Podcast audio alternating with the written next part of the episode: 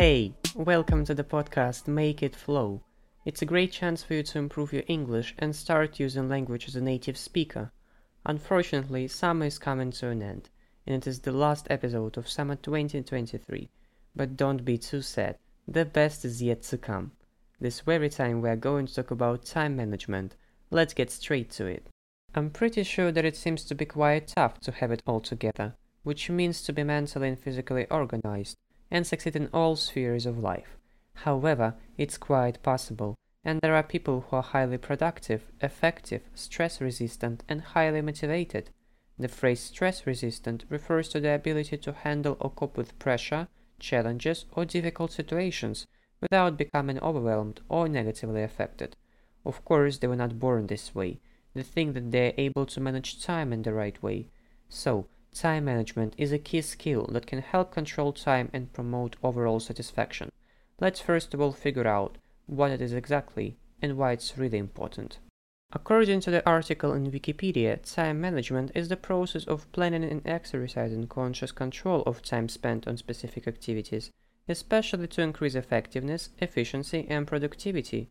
In simpler words, it is an ability to divide time between different activities if we are able to do it rather effectively, then we get a lot of benefits. Good time management can lead to a balanced and healthy lifestyle, which includes reduced levels of stress and increased levels of energy. You also become better at achieving goals, prioritizing what's important, accomplishing more in less time, boosting confidence, moving up the career ladder, and making right decisions. Here are top 6 benefits of managing time. The very first and very important is less stress. Taking control of your time helps you to meet tight deadlines and plan your day wisely. As a result, you are less stressed and the risks of anxiety disorders are lower. The phrase to meet a deadline means to finish work on time. Less stress increases productivity and helps you sleep better. Your overall health also becomes better and you are more disease resistant. If you feel stressed constantly and it affects your ability to manage time, then you should act wisely and find out the main causes of your stress and eliminate them as soon as possible. Another good thing is more time freedom. When you manage your time successfully, it means you complete all of your tasks in less time, and as a result, you may spend more time with friends and family.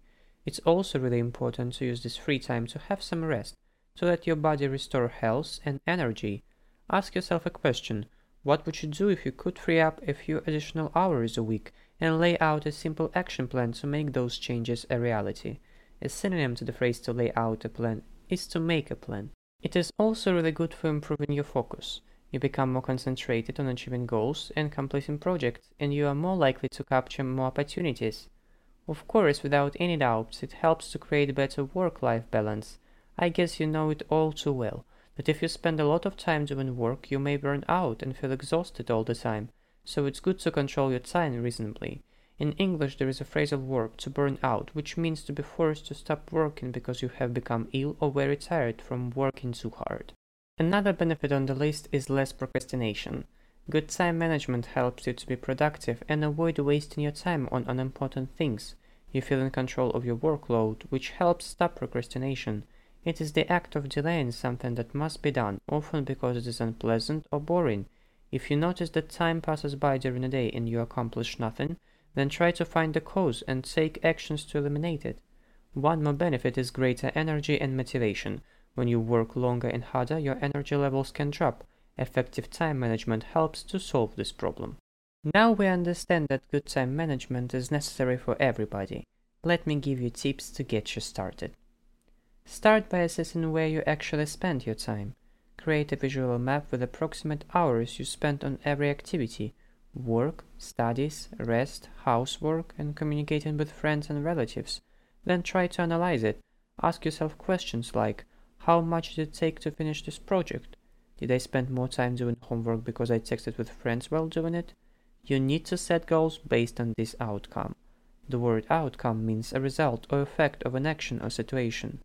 Planning ahead and setting time limits on your tasks and priorities can free up time for what's most important to you. For example, every Sunday evening you can plan your week ahead and set daily goals. There is actually a method which you can use when you set goals. It is called the SMART method. Make sure that your goals are specific, measurable, attainable, relevant, and timely. There is another really useful tool that you can use and it is Eisenhower matrix. It helps distinguish tasks that are important, not important, urgent, and not urgent. In English, the word urgent means something that needs immediate attention. The quadrant has four boxes in which you can split your tasks or prioritize what you should focus on first. In quadrant 1 we place important and urgent tasks. Do these tasks first. These are the priorities that are most relevant to your goals.